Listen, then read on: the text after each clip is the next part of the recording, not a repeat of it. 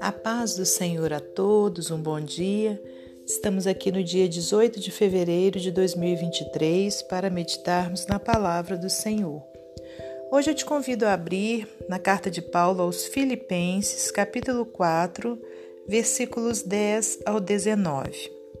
Diz assim a palavra do Senhor: Ora, muito me regozijei no Senhor por finalmente reviver a vossa lembrança de mim pois já vos tinhas lembrado, mas não tinhas tido oportunidade.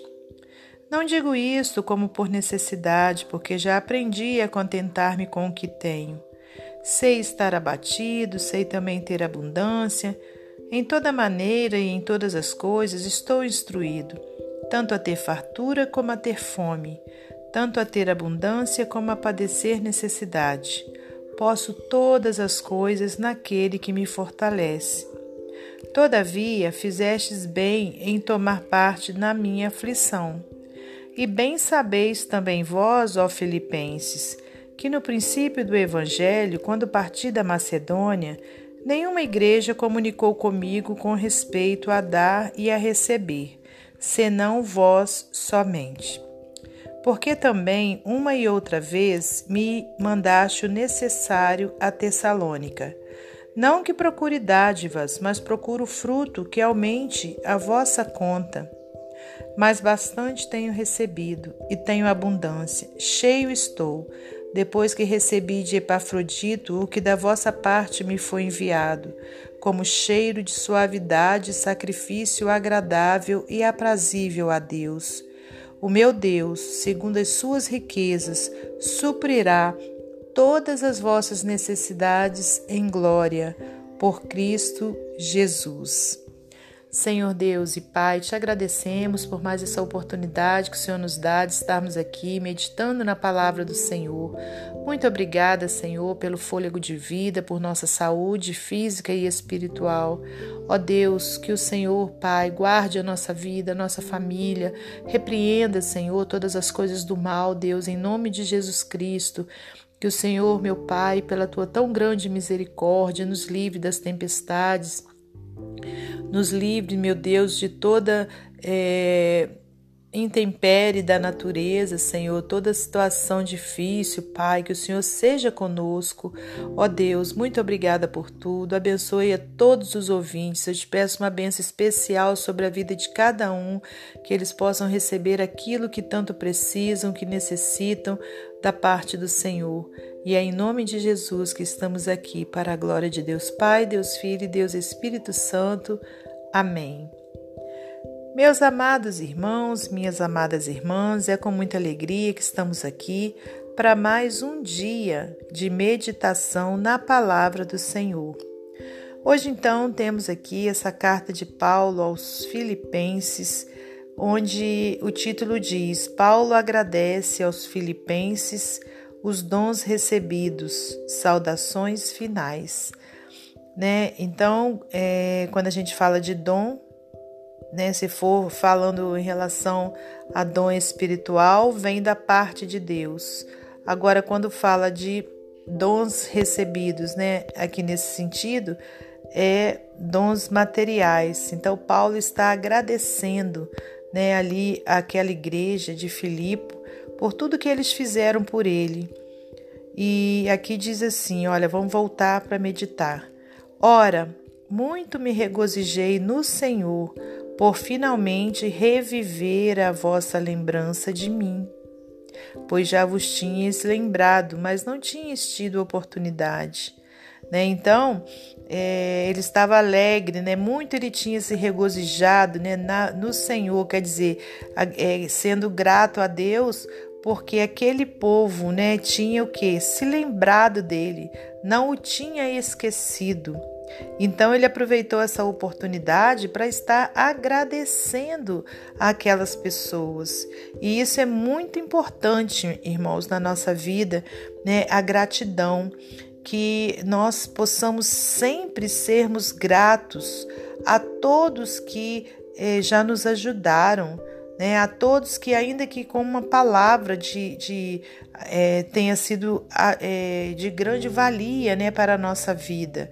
A gente precisa disso, né, de estarmos o que com o nosso coração em primeiro lugar gratos ao Senhor e depois a todos os nossos ajudadores, seja em qual for a época de nossa vida. Né? Pode se passar os anos, mas que a gente tenha sempre esse espírito de gratidão. Né?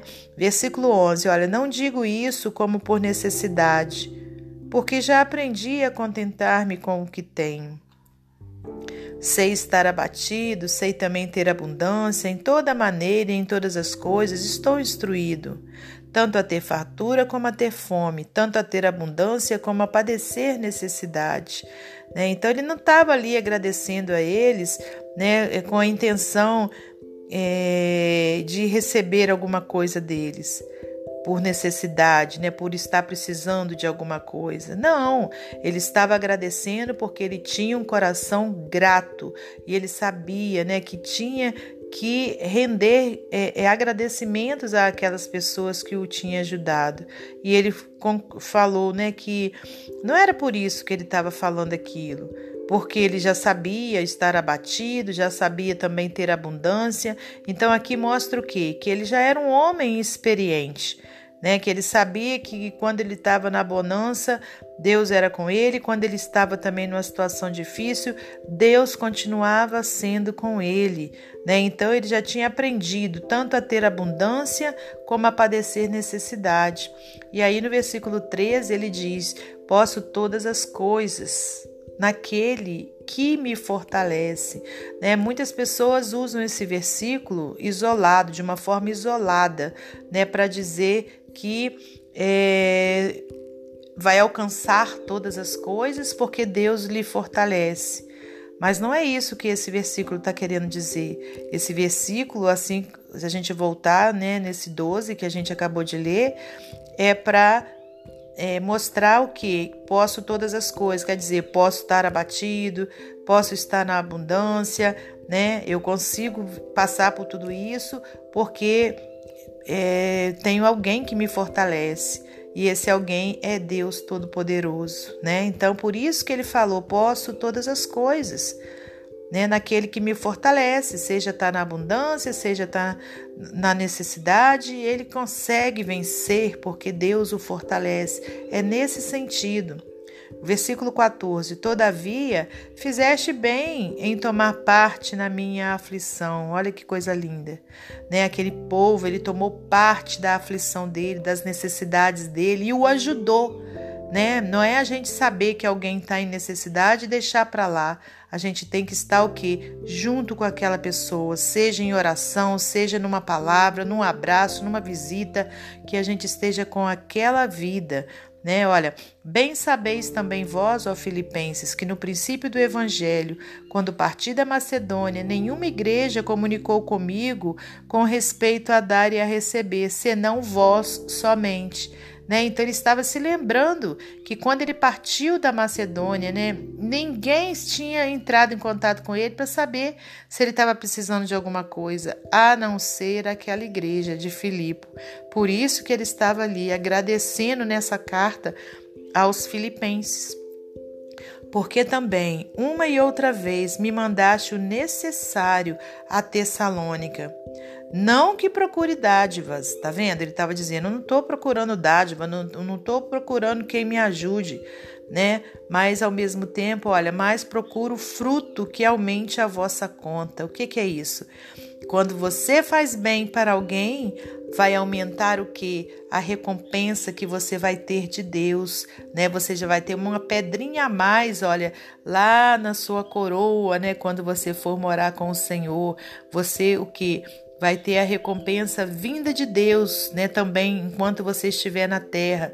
Então é isso que ele estava querendo dizer, que ele estava feliz porque eles o tinham ajudado, né, porque ele sabia que esse fruto, né, quando alguém ajuda outro, essa pessoa está é, é frutificando, né? Então isso aí vai o que aumentar a recompensa de Deus sobre aquela vida. Então ele estava feliz com isso, porque aquela igreja tinha entendido né, o que significava produzir frutos de justiça para o Senhor. Né? Olha, mas bastante tenho recebido e tenho abundância, cheio estou, depois que recebi de Epafrodito o que da vossa parte me foi enviado. Né? Então, Epafrodito tinha sido que é, alguém que tinha levado aquela ajuda da igreja de Filipe para eles. Né? Então, ele tinha recebido e estava feliz né, por, por essa situação.